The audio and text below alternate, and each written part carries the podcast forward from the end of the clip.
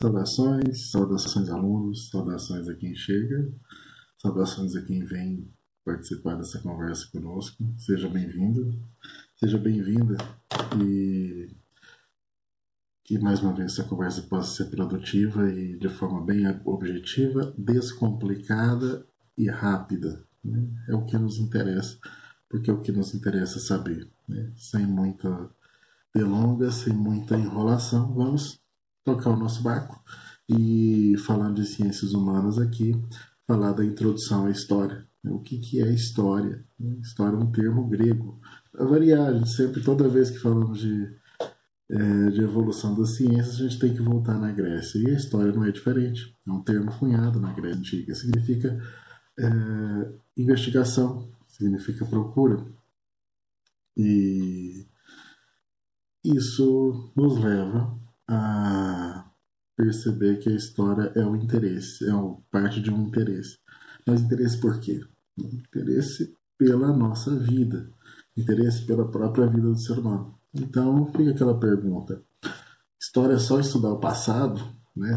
Mas quem vive de passado é museu, que bom, né? O professor de história também vive de passado e também nós precisamos do nosso passado porque lá que nós encontramos a nossa identidade. Então, o termo investigação, história, ele parte é, do conceito de um historiador, do primeiro historiador, né, considerado pela, é, por todos o pai da história, Heródoto, né, um grego que, que desenvolveu esse conceito.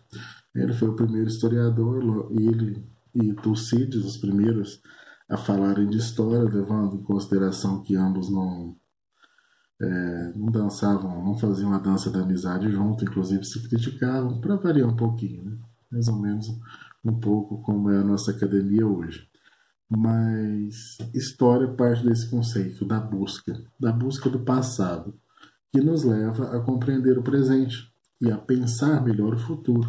Essa é a, é a base da história, ou seja, é, olhar para o passado para entender o presente e idealizar um futuro, né? fazer um futuro melhor, fazer com que o futuro seja mais com, com uma certa equidade, com coerência, quem sabe com conceitos éticos melhores elaborados e que possa favorecer a vida humana. Então, a história parte desse princípio, a história parte dessa existência. Né? Se não existisse uh, o ser humano, se não existisse a vida, também não teria a história. Então a história tem a ver com identidade né, e com busca. E como que a gente pode definir então?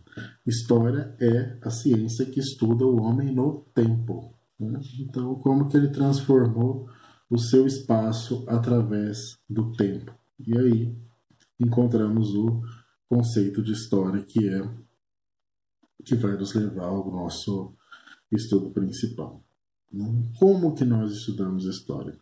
Analisando os vestígios daqueles que passaram antes, por aqui antes de nós, os quais chamamos de fontes históricas. Desde uma fotografia que nós temos em casa, a um fóssil que nós encontramos no sítio que os, que os arqueólogos e paleontólogos encontram no sítio arqueológico, são fontes históricas. E cada objeto ele conta uma história, ele tem algo para contar. E nada é por acaso. Ele tem ali uma presença que pode-se dizer sacramental, porque ele conta uma história, ele traz a presença daquela ausência, daquele que não está mais, mas que conta aquela história que muito se fala dele. Então, as fontes históricas são aquilo que nos traz a presença daqueles que passaram contando a história deles. Né? Objetos, escritos principalmente, não principalmente, mas escritos, é, tipo de roupa, tudo aquilo que, que nós encontramos e que chega às nossas mãos, ela conta uma história, nada chega sozinho e nada é por acaso, por isso as fontes são fundamentais. Né? E quem estuda história?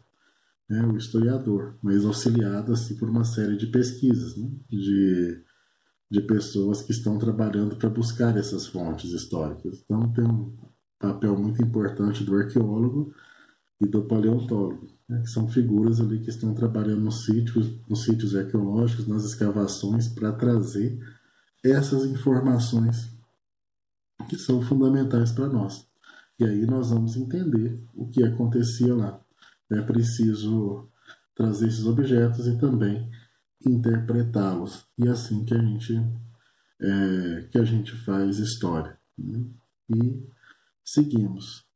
E é claro que, como a gente diz, a história é a ciência que estuda o homem no tempo, nós precisamos entender o que é o tempo. Né?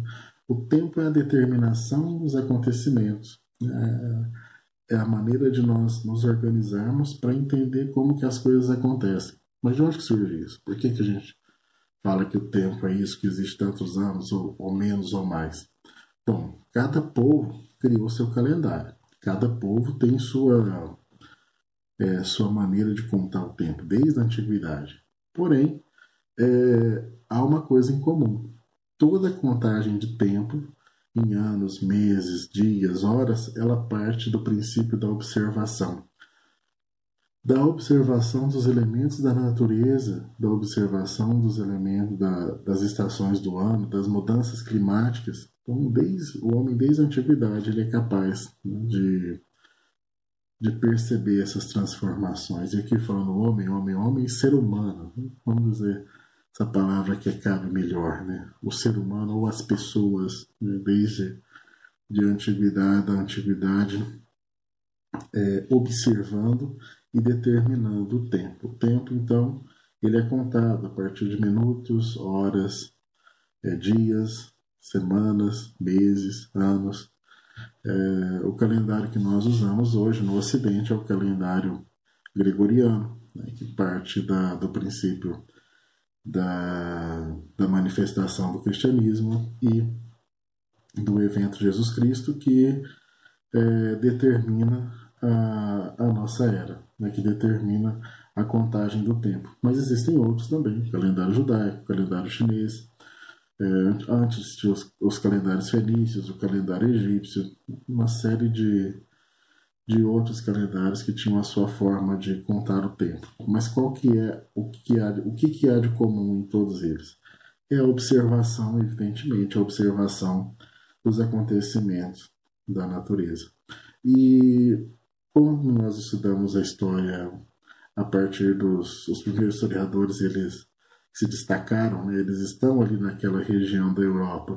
E depois, na Idade Moderna, que se criou a chamada, é, as chamadas escolas históricas, ou as grandes escolas, né? cada um tem seu nome.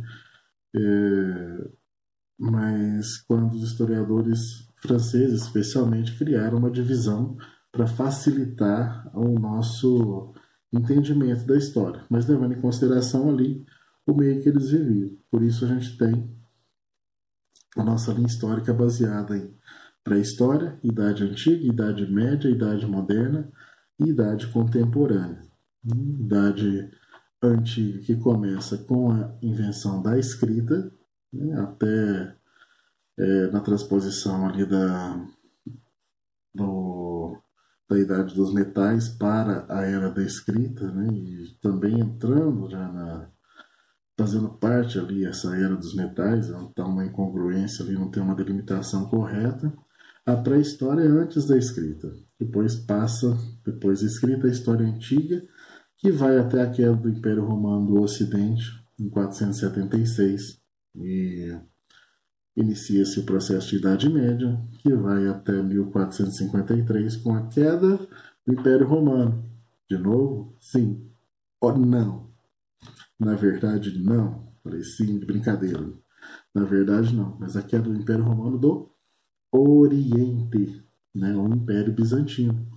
Então, começa-se ali então a Idade Moderna. Quando foi definido esse calendário, só existia até a Idade Moderna. Após a Revolução Francesa, então, se entendeu que houve mais uma transformação estrutural e dá-se o nome de Idade Contemporânea até os nossos dias. Então, fica aí os pontos principais né, do, nosso, do nosso estudo, o que, que nós precisamos saber para dar início né, a essa grande viagem que é a história. É, Essa é a nossa segunda aula de história. A primeira nós já falamos sobre, na verdade, a terceira. Nós já temos um outro vídeo. Pode encontrar aqui sobre a, o Paleolítico e o Neolítico e também um breve vídeo contando a história das leis ou a história do início das leis que é do que fala do Código de Hammurabi especificamente. Então, seja fique à vontade para vê-los né? E também aproveitar essa aula para é, o curso de introdução que vai ajudar a delimitar agora os nossos próximos temas, né? que com certeza será as civilizações antigas.